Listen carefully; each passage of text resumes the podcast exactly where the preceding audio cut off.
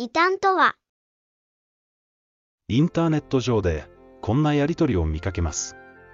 質問です。あの人は異端でしょうか？それに対して誰かが答えます。異端です。すると尋ねた本人はこう返事します。ありがとうございます。もうあの人のメッセージを聞くのはやめておきます。これでいいのでしょうか？異端という言葉、異端。それは、正統派と異なる思想、信仰、学説のことを指します。注意してほしいのは、異端とは、決して間違ったものを指しているのではない、ということです。あくまでも、主流派と違った教え、それが異端と呼ばれるだけなのです。人たちの時代、イエス様の教えが異端と呼ばれていました。さて、この男は、疫病のような人間で、世界中のすべてのユダヤ人の中に騒ぎを起こしているものであり、また、ナザレ人らの異端の頭であります。ただ、私はこのことは認めます。私は、彼らが異端だとしている道に従って、私たちの先祖の神に仕え、立法の教えるところ、また預言者の書に書いてあることを、ことごとく信じ、異端というレッテルは、簡単に人々の思考を停止させ、憎悪を引き出します。ある人を異端と決めつけるだけで、敵意、争い、そねみ、怒り、党派心などの罪を人々に犯させることができるのです。敵意、争い、そねみ、怒り、党派心、私は以前も言ったように、今も前もって言っておく。このようなことを行う者は、神の国を継ぐことがない。故に、異端、異端と決めつける人を警戒する必要があります。彼らはサタンの手先となっているかもしれないからです。真理を伝える人はいつも少数派。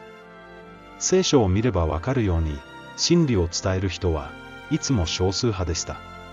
ノアも、モーセも、エリアも、ヨシュアとカレブも、そしてイエス様も、たった一人、主流派の教えと戦って、真理の回復に努めたのです。そして衝撃の事実がここにあります。正しかったのは、いつも異端と呼ばれる彼らの方であり、人々が真理に立ち返るには、主流派の教えから抜け出すしかなかったのです。偽善な立法学者、パリサイ人たちよ。あなた方は、災いである。あなた方は、天国を閉ざして人々を入らせない。自分も入らないし、入ろうとする人を入らせもしない。当時、人々はイエス様を見て、誰かにこう尋ねたことでしょう。あの人は、異端でしょうかすると誰かが答えます。異端です。彼はベルゼブルの力で悪霊を追い出しているそうです。人々はうなずいて、こう返します。ありがとうございます。もう、あの人の話を聞くのはやめておきます。こんなことを続けてはいけません。聖書を調べなければならない。その教えが正しいかどうかは、聖書から確かめるしかありません。ここにいるユダヤ人はテサロニケの者たちよりも素直であって、心から教えを受け入れ、果たしてその通りかどうかを知ろうとして、日々聖書を調べていた。そういうわけで、彼らのうちの多くの者が信者になった。主流派に属していることが偶像になってはいませんか？自分と違う意見の人を間違いだと決めつけてはいませんか？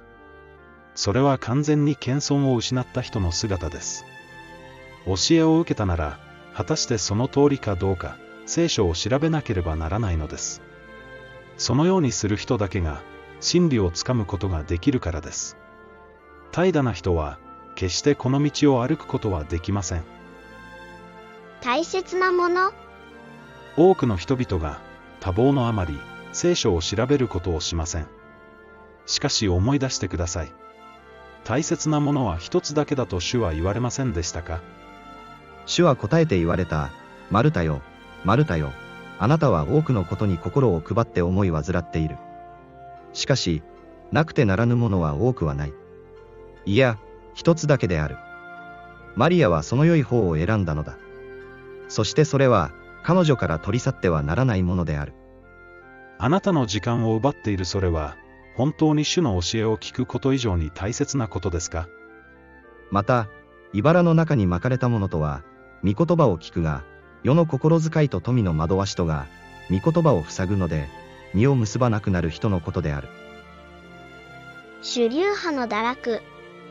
主流派が真理からそれていくことは、すでに予言されていたことです。しかし、民の間に、偽預言者が起こったことがあるが、それと同じく、あなた方の間にも、偽教師が現れるであろう。彼らは滅びに至らせる異端を密かに持ち込み、自分たちをあがなってくださった主を否定して、速やかな滅亡を自分の身に招いている。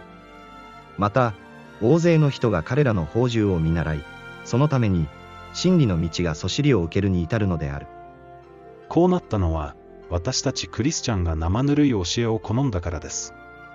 人々が健全な教えに耐えられなくなり、耳障りの良い話をしてもらおうとして、自分勝手な好みに任せて教師たちを寄せ集め、そして、真理からは耳を背けて、作り話の方にそれていく時が来るであろう。信じるだけで救われる、戒めは守らなくてよい、そんな教えが主流派を占めるようになりました。あなたはどうでしょうか？真理に立っているでしょうか？彼を知っていると言いながら、その戒めを守らない者は、偽り者であって、真理はその人のうちにない。聖書はいつの時代も少数の信仰者について教えています。それらはすべて今の終わりの時代に向けての警告なのです。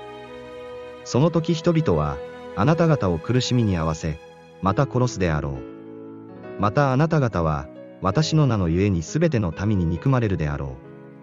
その時、多くの人がつまずき、また互いに裏切り、憎み合うであろう。また多くの偽預言者が起こって、多くの人を惑わすであろう。また不法がはびこるので、多くの人の愛が冷えるであろう。しかし、最後まで耐え忍ぶ者は救われる。聖書を見てください。主流派が正しかった時代などあるでしょうか覚えてください。主流派にいることは危険であると、主ご自身が警告しているのです。